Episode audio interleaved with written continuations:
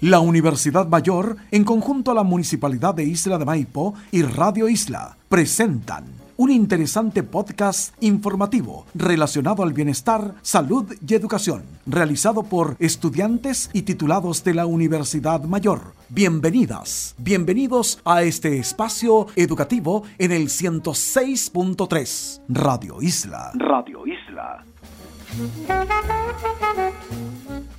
Hola, soy Fernando Alvarado Rojas, estudiante de medicina de la Universidad Mayor. Hoy vamos a conversar con ustedes sobre una enfermedad silenciosa y particularmente peligrosa. Es la séptima causa de muerte en el mundo y la quinta en nuestro país. Nos referimos a la diabetes. En Chile, el 18% de los adultos mayores de 45 años tienen diabetes, cifra que se vuelve particularmente preocupante en los mayores de 65 años, donde aproximadamente 3 de cada 10 chilenos tienen diabetes. En Isla de Maipo, en particular, la situación es que uno de cada cuatro pacientes inscritos en el programa de salud cardiovascular del Servicio de Salud tienen diabetes. Esta enfermedad empeora la calidad de vida progresivamente, pudiendo llegar incluso a extremos como la pérdida completa de la visión o amputación de alguna de las extremidades, con riesgo de muerte si no es tratada. Hoy trataremos de entender en palabras simples qué es la diabetes y qué complicaciones nos puede traer. Para ello, daré algunos consejos para aquellos y aquellas que ya tienen esta enfermedad y como veremos, pequeños cambios en su vida podrán evitar las complicaciones que conlleva esta enfermedad. Diabetes es exceso de azúcar en la sangre. Lo cierto es que la diabetes efectivamente es una enfermedad en que aumenta la cantidad de azúcar en la sangre. Pero, ¿cómo llega el azúcar a la sangre? Bueno, quizás lo primero que tenemos que mencionar es que el azúcar es nuestro principal fuente de energía. Imagínese que su cuerpo es un gran motor de un auto y el azúcar el principal combustible que usamos para hacer funcionar este motor. Pero, ¿cómo cree usted que conseguimos este combustible? Principalmente a través de las comidas. Pero no piensa que el azúcar es solo aquello que usamos para endulzar. Lo cierto es que muchas de nuestras comidas tienen azúcar sin que nos demos cuenta como por ejemplo los tallarines, el arroz y nuestro tan querido pan.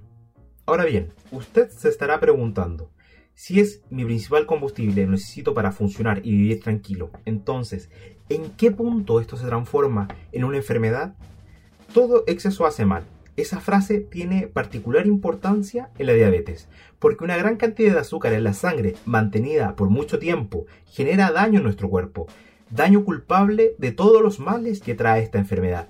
Normalmente, para evitar el exceso, el cuerpo produce una sustancia que la almacena para que se transforme en energía, disminuyendo su cantidad en nuestra sangre.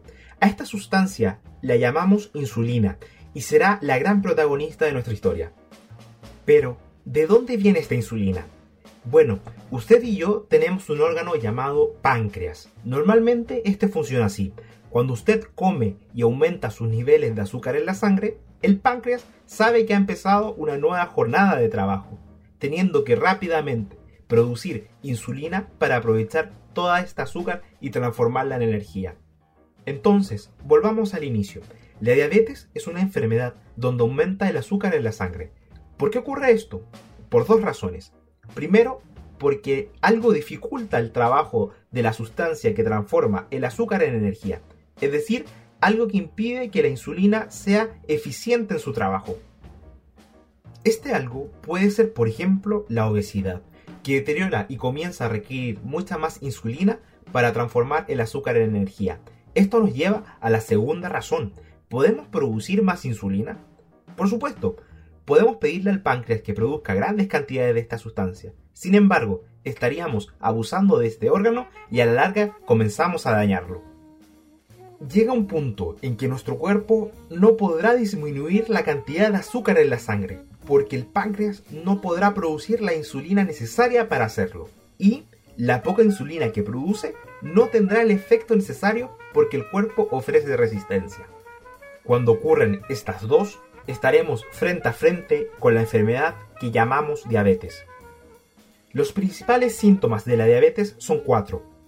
Orinar con frecuencia, mucha sed, deseo constante de comer y pérdida de peso sin alguna dieta o ejercicio que lo explique. Si usted presenta alguno de estos síntomas, debe consultar en un servicio de salud para que sea evaluado. En cuanto a las complicaciones de la diabetes con el COVID-19, mi intención es poder transmitirles cómo el ser diabético se relaciona con el COVID. Seguramente sabrán que el coronavirus produce dificultad para respirar. Lo que busco es hacerles saber que además de esto, también puede hacer que los pacientes diabéticos presenten complicaciones de su enfermedad con mayor facilidad. En términos simples, todas las infecciones aumentan los niveles de azúcar en la sangre.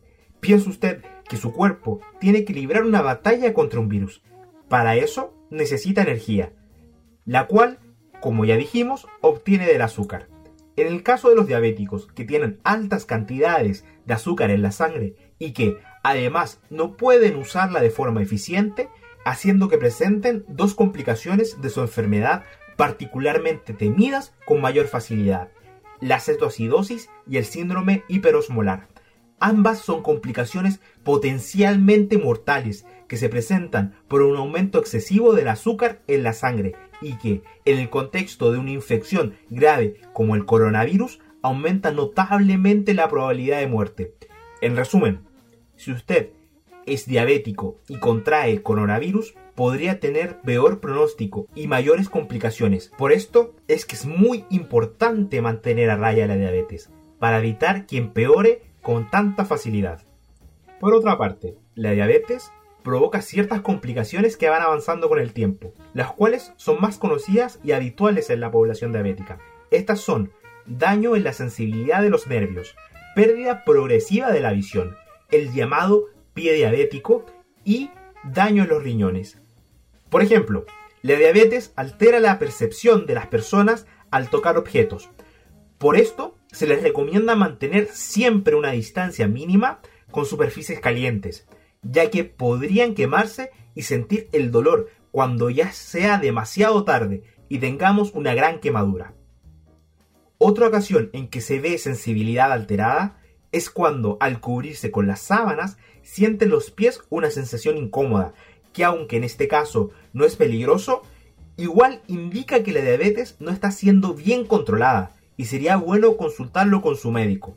Cuando esto está muy avanzado, usted puede hacerse heridas en los pies, las cuales no le dolerán, por lo mismo tenderán a no cuidarlas, y es muy probable que se les infecte varias veces haciendo imposible a la larga rescatar el pie infectado. Les invito a revisar todos los días si hay heridas en sus pies y entre los dedos para poder darles el cuidado que corresponda. Junto a esto, revisar sus zapatos para ver que no se encuentra algún elemento, como una piedra, que le puede producir una herida. Además, contar con ayuda al momento de cortarse las uñas para evitar cortarse usted mismo sin sentir dolor. Otra complicación es la pérdida progresiva de la vista, por lo que si usted empieza a ver borroso o si los colores son menos intensos, es importante considerar ir a consultar con un especialista para revisar si hay algún daño mayor en sus ojos. Finalmente, tenemos el daño en los riñones, el cual, si bien no es tan evidente como los anteriores, a la larga va a producir problemas para orinar cuando el riñón ya no pueda producir orina por su cuenta, será necesario reemplazar su función mediante una diálisis. Si siente que va al baño a orinar cada vez menos, es importante que pida que lo revisen para controlar a tiempo el daño. A su vez, es importante que constantemente sea evaluado por médicos, enfermeros y nutricionistas para controlar la función de sus riñones, puesto que a veces sin darse cuenta estos pueden estar fallando. Algunas recomendaciones. Medir las porciones de comida como arroz, tallarines, pan y otras masas. Como ya dijimos, estas contienen azúcar y por lo tanto debemos controlar la cantidad que comemos. Para las actividades deportivas, si usted no está acostumbrado a realizar ejercicio, siempre lo más importante es adquirir un hábito. Más que realizar rutinas con tiempos y trabajos específicos, propóngase cumplir el objetivo de ejercitarse al menos 5 días a la semana el tiempo y cantidad que su cuerpo pueda tolerar. Posteriormente podrá avanzar hasta alcanzar la meta que tendrá el mayor impacto positivo sobre su salud. 30 minutos de ejercicio continuo, 5 días a la semana. El sedentarismo aumenta 3 veces el riesgo de muerte, por lo que el ejercicio es una de nuestras principales armas contra esta enfermedad. Algunos mitos sobre la diabetes. Hay algunas cosas que se hablan y se piensan cuando hablamos de cuidados en la diabetes, que no son correctas. Buscaré aclarar algunos mitos que a la larga pueden producir más daño en ustedes. Las cosas dulces son las que tienen azúcar. Si bien lo dulce está relacionado con el azúcar, no siempre esta relación es directa. Existen alimentos que no son dulces y aún así tienen una gran cantidad de azúcares simples. Quizás alguna vez escucharon o pensaron que bajarle el dulzor a un postre disminuye el azúcar o lo hace menos malo. Sin embargo, vemos que esto no es así. El contenido de azúcar puede ser independiente del dulzor de la comida. Por esto es necesario mirar las etiquetas de las cosas que comemos o usamos para cocinar. Comer en casa es comer sano. Si bien preparar la comida en casa puede parecer sano, las comidas fritas tienen el mismo efecto negativo sean preparadas en casa o en cualquier otro lugar. Además, comer porciones excesivas de alimentos también será perjudicial. Es por esto que siempre hay que estar atentos a qué cosas y cuánto estamos consumiendo, no solo el lugar de donde provenga la comida. Hacer las tareas de la casa cuenta como hacer ejercicio. Efectivamente, las labores del hogar son un trabajo que nos mantienen activos. Sin embargo, no cuentan como realizar ejercicio. El ejercicio se logra realizando un trabajo programado, continuo y estructurado, el cual mejora nuestra capacidad muscular, que es lo que nos importa con respecto a la diabetes. En conclusión, sabemos que estos son tiempos difíciles y esta pandemia nos ha afectado a todos en distinta medida. Esta época debe darnos la oportunidad de apoyarnos los unos a los otros. Es por esto que les pedimos que estén atentos a su salud. No se descuiden. Si notan cambios o empeoramiento en su estado de salud, consulta un médico. No deje de asistir a sus controles y visitar su centro de salud cercano si lo necesita. Soy Fernando Alvarado Rojas y esto fue Diabetes en tiempos de pandemia. Este fue un podcast informativo gracias a la Universidad Mayor, la Municipalidad de Isla de Maipo y Radio Isla. Nos encontramos nuevamente para compartir junto a ustedes en este periodo de pandemia. Revisa todos los audios en nuestras redes, Facebook e Instagram arroba Radio Isla FM.